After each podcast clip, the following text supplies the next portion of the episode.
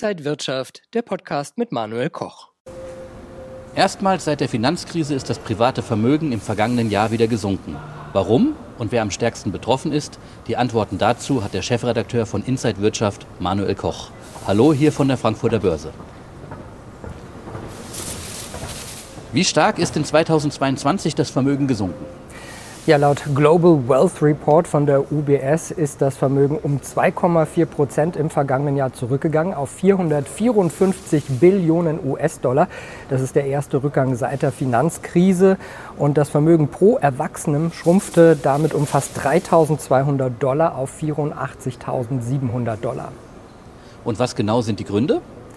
Ja, es gibt eine Vielzahl von Gründen. Ein Großteil des Rückgangs, sagen Experten, geht erst einmal auf die Aufwertung des Dollars im äh, Vergleich zu anderen Währungen. Äh, äh zu.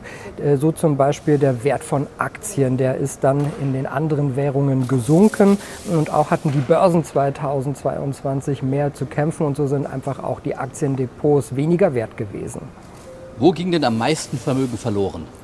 Der Verlust war am stärksten in wohlhabenden Ländern und Regionen wie Nordamerika und auch Europa. Dort gingen fast 11 Billionen Dollar verloren. Die Verluste kamen auch hier vor allem durch den Kapitalmarkt zustande. Wer hat denn das meiste Geld und wo liegt da Deutschland im Vergleich?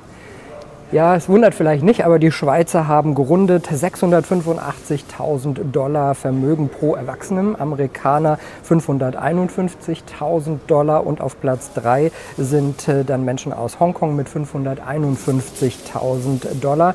Und Deutschland liegt hinter den Niederlanden, hinter Frankreich und Großbritannien dann erst auf Platz 16 mit 256.000 Dollar im Schnitt.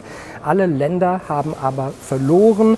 Äh, Zuwächse gab es bei Mexikanern, Indern, Brasilianern und auch bei Russen. Hat sich die Schere zwischen Arm und Reich weiter geöffnet? Das kann man so nicht sagen. Ein Prozent des äh, Vermögens oder die ein Prozent der, der Superreichen besitzen 44,5 Prozent des globalen Gesamtvermögens und das ist sogar etwas weniger als 2021. Und wie ist die Lage der Reichen in Deutschland?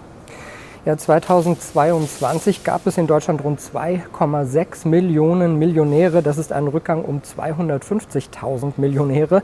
Auf der ganzen Welt gibt es etwa 372.000 ultrareiche Menschen mit einem Vermögen von mehr als 50 Millionen Dollar.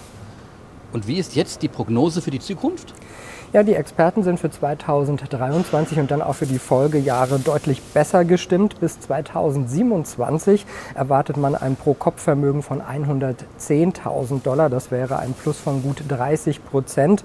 Das würde bedeuten, dass das Vermögen global auf 629 Billionen Dollar von jetzt 454 Billionen Dollar steigen würde.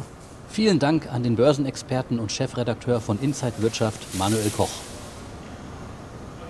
Und wenn euch diese Sendung gefallen hat, dann abonniert gerne den Podcast von Inside Wirtschaft und gebt uns ein Like.